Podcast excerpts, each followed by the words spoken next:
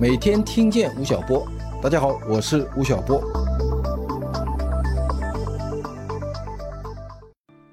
今年的主题叫做“周期之魅”，我们讲的是在一个不确定的时代，我们寻找那种确定性，以及戏剧性背后所存在的种种的原因。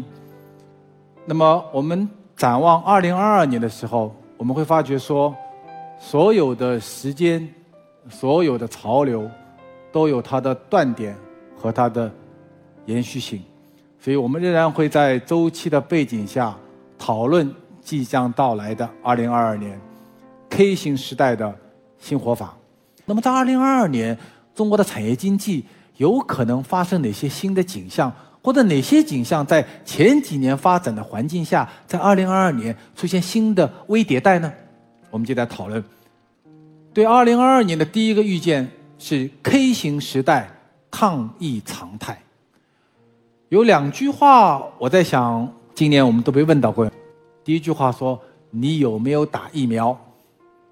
第二句话是：“你做过几次核检了？”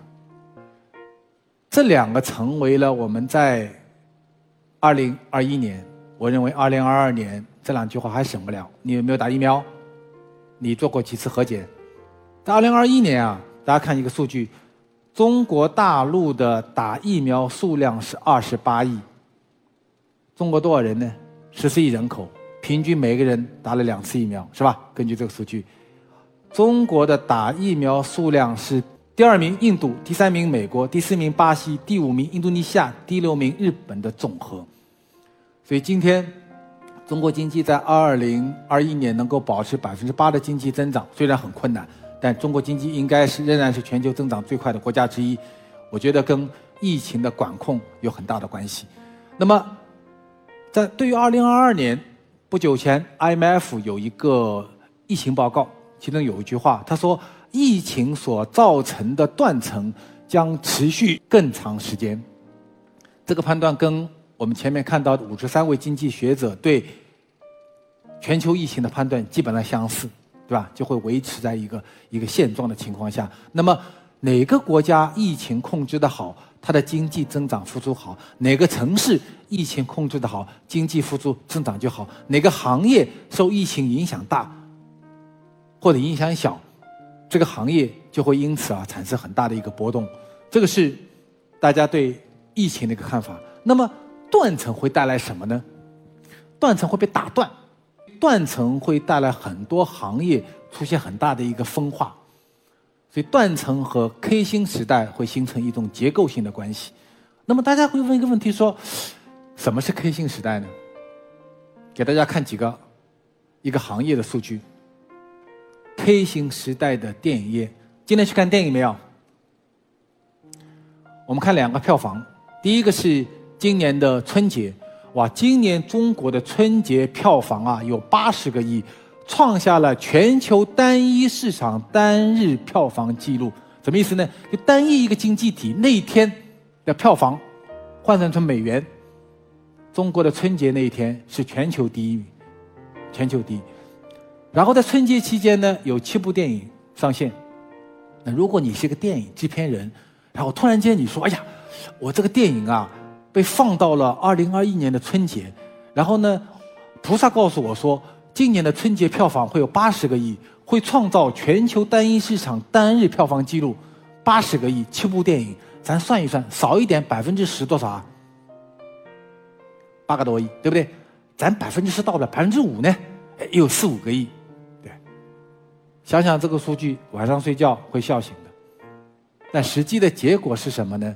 七部电影中，两部电影《唐山》和《你好，李焕英》居然吃掉了百分之八十的票房，另外五家都没赚到钱，甚至还会亏钱。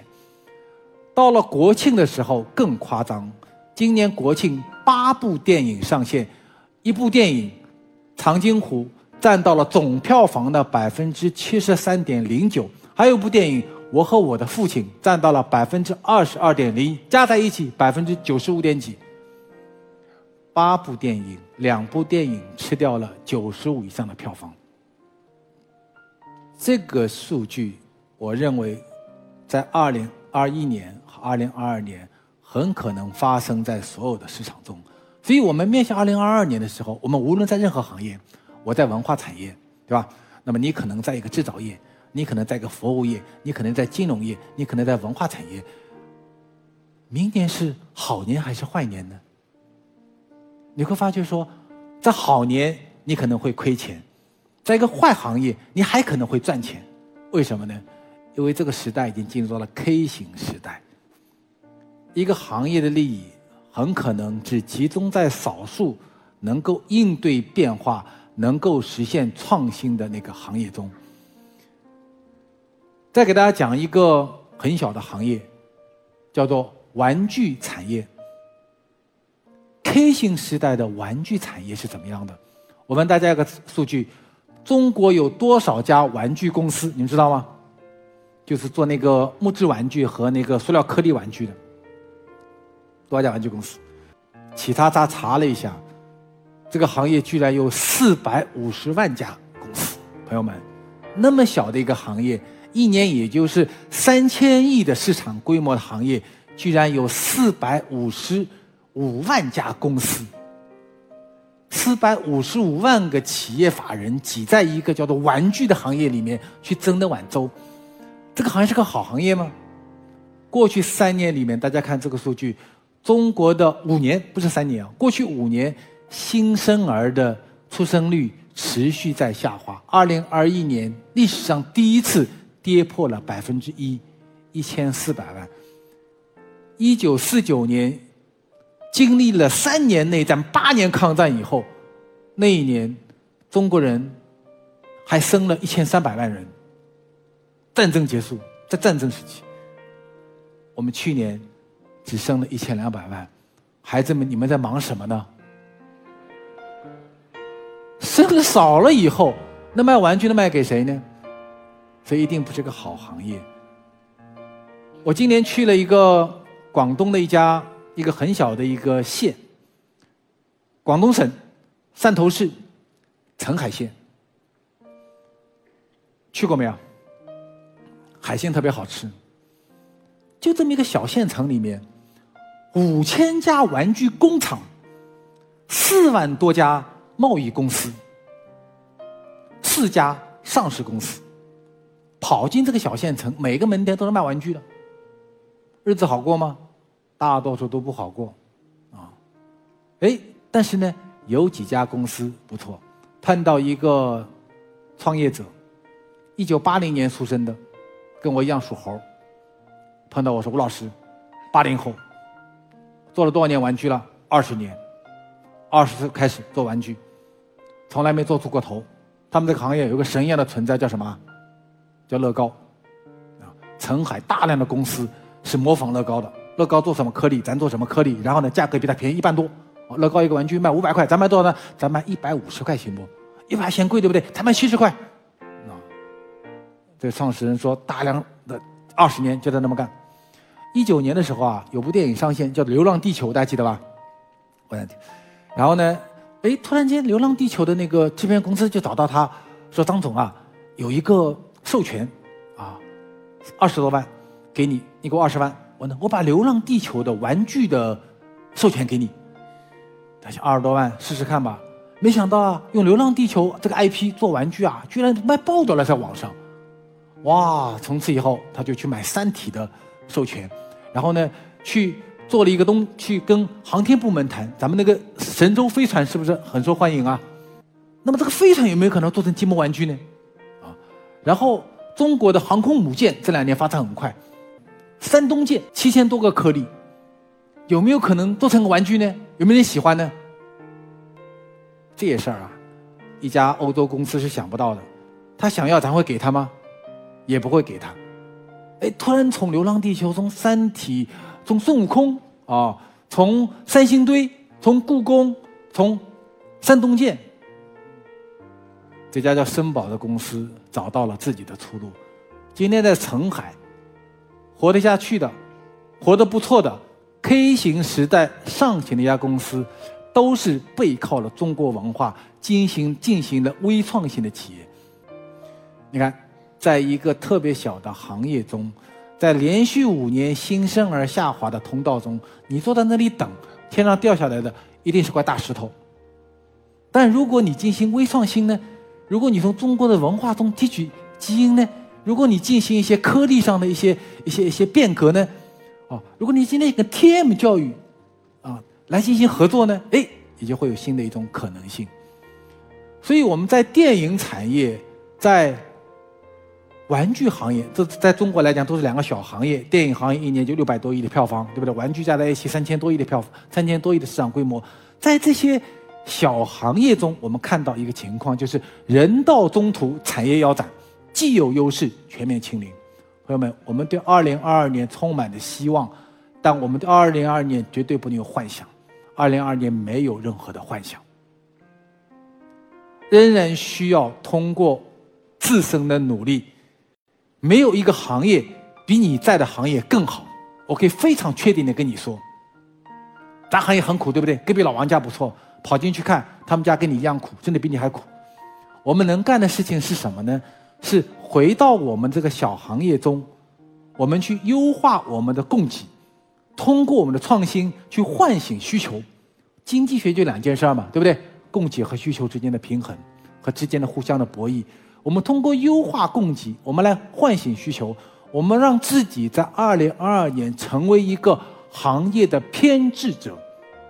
记住，二零二二年唯有偏执者才能生存，唯有偏执者才能够让我们在 K 型时代走到 K 型的上面那根曲线上去。所以，K 型时代非常的残酷。K 星时代是一个洗牌的时代，但 K 星时代也会给我们带来很多新的可能性。我们对二零二二年的第二个预见是消费待证，亮点模糊。什么叫亮点模糊呢？二零二一年，上海最火的那个商场叫做 TX 淮海，啊，我今年去了，年年初我去 TX 淮海。那个创始人啊，带我去，到了那个门口，T X 淮海，下面写了一行字，没有写购物中心，也没有写商场，写了个什么呢？写了叫年轻力中心。各位同学，无论线下线上的，我问大家，什么叫年轻力中心？那创始人跟我说：“吴老师，什么叫年轻力中心呢？就是我们也不知道年轻人喜欢什么，那怎么办呢？”二零二一年，这个年轻力中心三百六十五天举办了三百五十四场的策展，他通过策展，啊，撸猫展，啊，这个呃滑雪的用品展，啊，跟爱奇艺合作，啊，做一个综艺的一个文具产品展，通过三百多场策展，来跟消费者年轻人的需求进行对撞，啊，有的策展可能未必很成功了。有的策展呢，哎，就会引爆掉。你一年做三百五十多场策展，保不定会百分之五、百分之十会爆掉，对不对？所以这个 TX 成为了二零二零年、二零二一年上海年轻人去的最多的一个地方，面积并不大。所以你不知道亮点是非常的模糊，你只有通过不断的测试、不断的对撞。来发现，来把它给激发出来。另外，我们经常去商场，会发现一件事情，就是集合店越来越多了，有没有？各种各样的伴手店、集合店越来越多。当上海最火的商场叫做年轻力中心，当各个商场购物中心里面集合店越来越多，我记得我们去年讲过，叫购物中心已死。我们做过一个非常极端的判断，然后我有一个朋友叫王永平，是中国商业地产协会的会长，啊，去年也在线下听完以后，他跑到后台跟我说：“我说吴老师，你这个太过分了吧？购物中心怎么会死呢？”我说：“购物中心这个楼不会塌，购物中心不会关门，购物中心最大的变化是什么呢？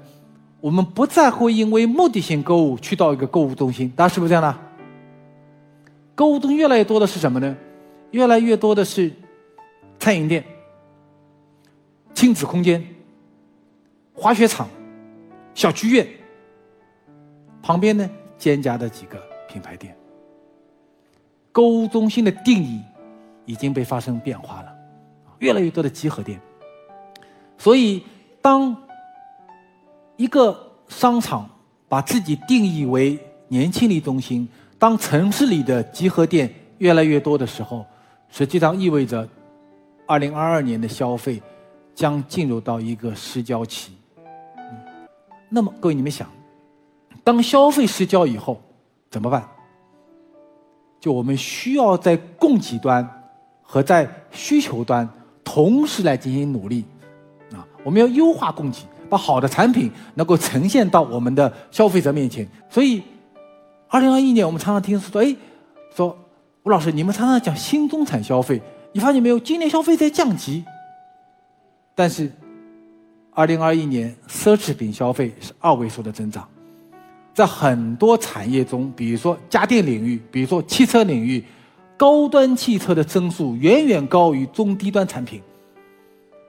所以我们在二零二一年看到的景象是，消费升级和消费降级在同时发生。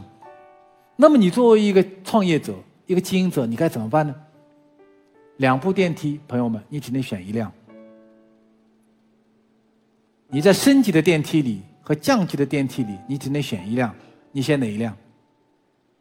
你只能找一个圈层，所以唯一有意义的是在消费分级中，去寻找你的圈层，然后呢，用你的产品去服务它。我在淘宝平台做调研的时候，看到了他们一个新的一个服务产品，叫做聚划算汇聚。这个品产品其实已经做了九年了，原来干嘛的呢？原来做外销的。就把中国的商品啊，通过汇聚的方式到国外做销售。那这两年，国际市场出现了一个大的一个变化，所以他们平台从去年开始做做国内销售，干嘛呢？比如说，他们跟福建省的商业厅合作，福建有很多农副产品，有没有？然后做了个平台，叫做全民乐购，啊，就把福建省的这些糕点、好的糕点、福建省的茶叶，然后呢放到。淘宝、天猫平台上把流量供给给他，把这些好的这些供给产品能够呈现到全中国消费者上。所以今天你打开淘宝、天猫，在糕点细分门类中排在前十的糕点中，五个是福建的。各位，你们想，全中国那么多糕点，难道福建的糕点做的特别好吗？河南人一定不同意，对吧？新疆人也不同意。为什么十个品牌中有五个会是福建的糕点呢？就是因为政府。进行了政策的支持，啊，通过通过通过企业的聚集，通过消费券的发送，啊，然后平台呢进行了一个数字化的营销的解决方案，然后企业呢拿出了他们好的糕点、好的茶叶，所以他在福建做了全民乐购，然后呢在广西啊，广西叫做贵啊，广西省叫贵品啊，贵品出桂啊，然后呢跟平台合作。把广西的这些好产品卖到全国消费面前去，然后呢，他们跟江西的景德镇举办了云上的直播会，啊，各位去过景德镇没有？景德镇他们有很多年轻人，大概有一有三万多的全国各地的喜欢做陶瓷的八零后，在那里做了两千多个工作室，两千多个八零后的工作室啊，各种各样的产品，然后呢，平台把好的产品聚集起来给大家。所以，通过供给端、政府、平台、企业，通过供给端的方式，让这些产品，在一个 K 型时代中能够找到它的消费者。那么，在 K 型时代，在亮点模糊的情况下，我们要充分的利用消费市场的消费者的碎片价值。利用消费者在一个年轻力中心，在一个集合店所产生的随机消费，以及我们营造出一个好的消费场景，在这个场景中，能够让消费者瞬间产生购买的欲望，能够让他这个瞬间的情绪能够得到兑现，通过一项服务、一项商品能够兑现，我们把这个现象叫做消费盈余。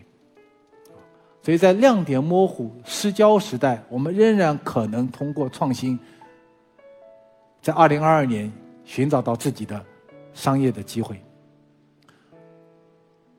第三个预见是供应链战争决胜负。二零一八年的中美贸易摩擦后，全球进入到了一个逆全球化的一个过程。我接触过很多的六零后、七零后，包括八零后的创业者，他们当年创业在中国地区做一家公司的时候是怎么想的呢？是我们背靠两座大山，背靠两个东西，一个什么呢？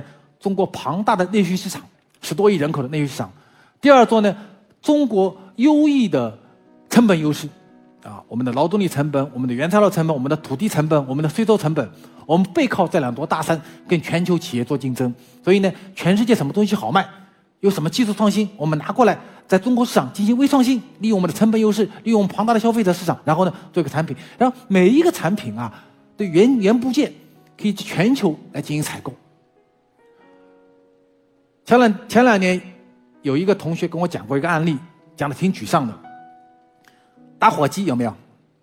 说吴老师，中国企业家很没本事啊，为什么呢？我们连个打火机都做不出来。我说真的吗？真的。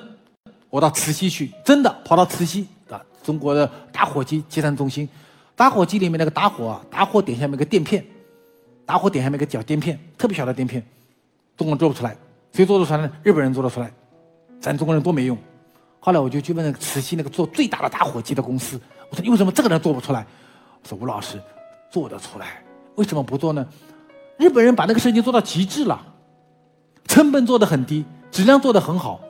我自己做研发的话呢，成本很高。去年我又去了，二零二二年我又去了，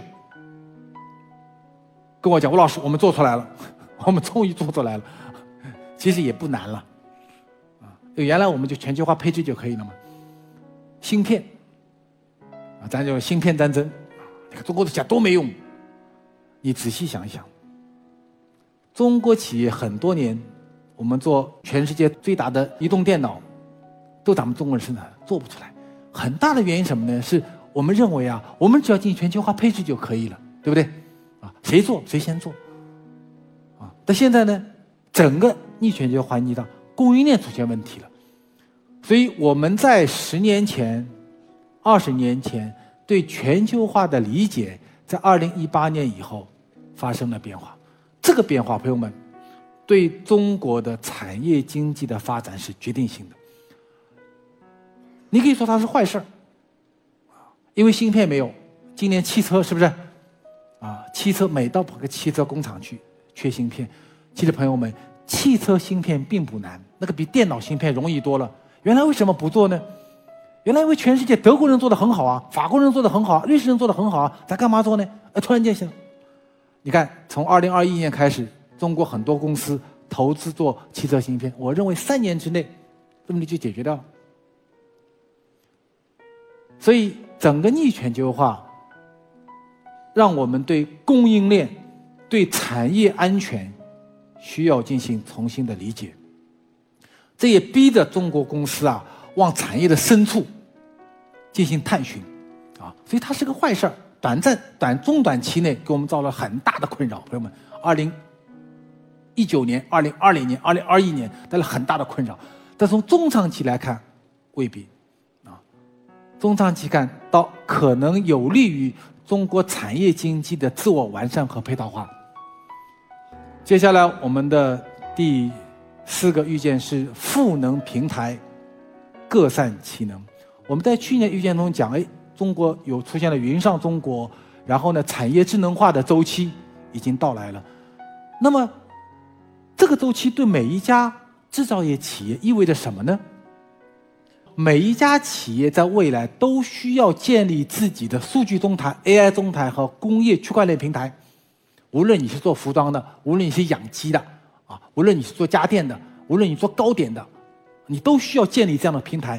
然后呢，再往上需要建构自己的智能中台和服务中台，这就可以采买服务了。再往上有第三方的 SaaS 应用，再往上是你要跟整个产业形成关系。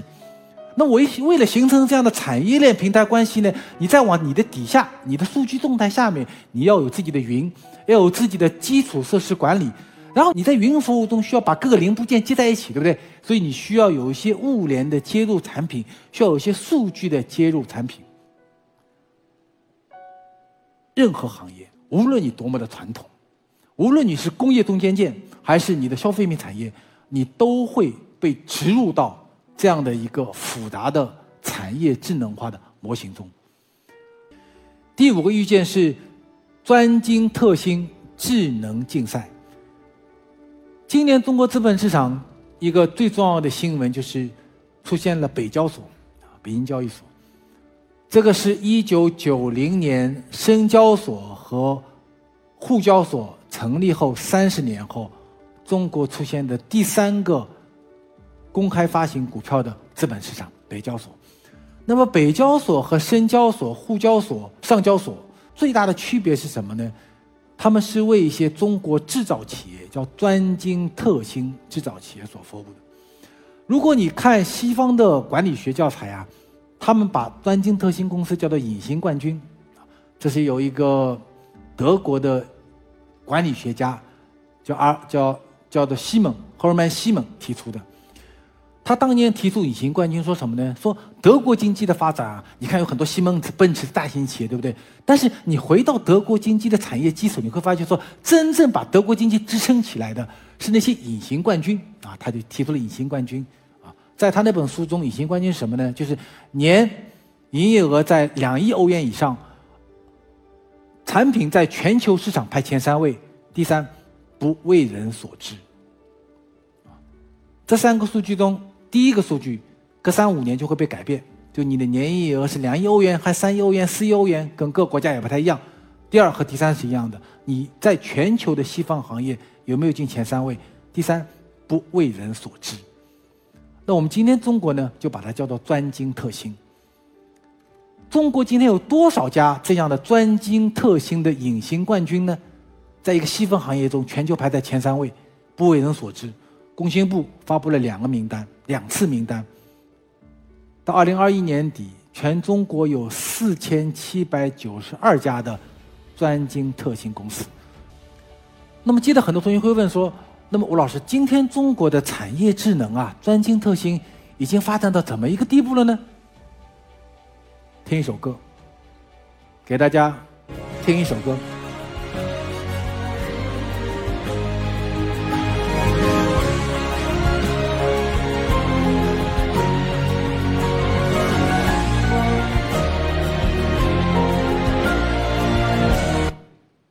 什么歌？我和我的祖国是吧？我们看一看是谁在演奏这首歌。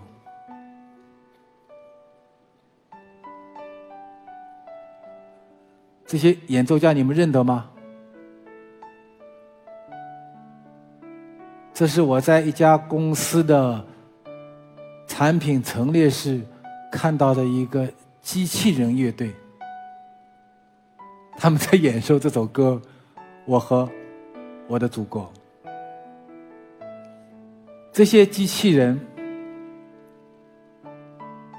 都是中国人研制的，从芯片到每一个金刚部件，他们用来生产中国今天很多的消费品和很多的工业件。朋友们，在今天全世界所有的工业国家中，能够有自主产权能力、产业智能能力。组装出这么一支乐队的国家，我认为不会超过五个国家。这就是今天中国到二零二一年我们看到的中国企业进步的一个状况。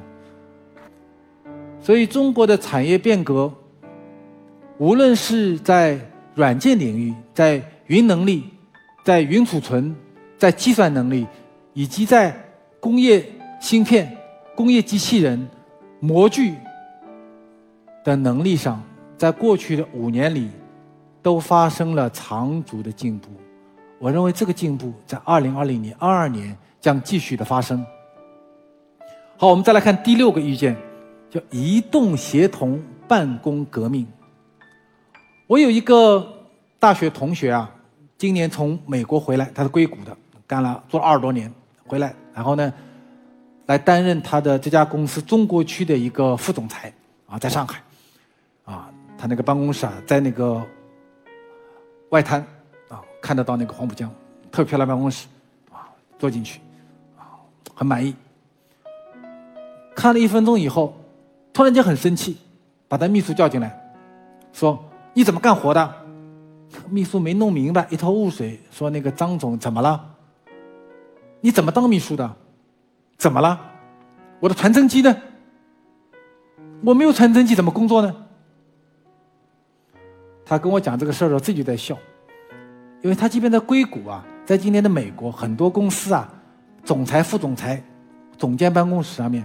他要能够办公，三大件：传真机、邮件，对不对？email。第三呢，浏览页面。我们现在有很多老总，有没有？在线有很多做企业的，你的办公桌上面还有传真机吗？你还靠邮件在进行办公沟通吗？No。咱们今天中国的办公三件是小程序。IM 即时通讯和协同文档，所以朋友们，今天中国在疫情影响下，特别是二零二零年疫情以后，中国的办公协同市场出现了迅猛的增长。今天中国的在线办公用户已经达到了三点八亿，二零二零年到二零二一年增长了百分之九十一点二。二零二一年，在线视频会议的使用率达到了百分之二十三点八，在线文档的协同编辑百分之二十三点八，在线会议日均使用时长三十六分钟。我可以非常负责任跟大家讲，这几个数据在美国是没有的。这是中国办公协同市场领先于美国的原因。再接着，我们来看。后浪前浪各占沙滩。今天中国的九零后已经成为了最重要的消费品市场。我们看到电影票房的影响力百分之七十六，新能源汽车的百分之六十的销量，旅游服务百分之五十，餐饮消费百分之五十一，买房子人中百分之三十八点八是九零后。我那个每天听见吴晓波每年增长用户的百分之六十是九零后。所以我们今天说九零后的消费力总爆发，大家不会有异议吧？但是有个人说，那么九零后以外，那个五零、六零、七零他们在干嘛呢？我们和一个酒业公司叫四十九坊，今年二零二二年将发布一个中生代的现状报告。我们研究了一九六二年到一九八二年出生，就今天二零二二年四十岁到六十岁的人中生代，他们是干嘛呢？你会发觉说两个数据，在二零二一年的福润百富榜中，出生于一九六二年到一九八二年的人占到了百分之四十七，然后呢，在今天中国四千，中国所有的 A 股上市公司总经理中，百分之八十七是这部分人，说明什么？钱还在他们手上，权还在他们手上，但他们这一批人呢，现在是。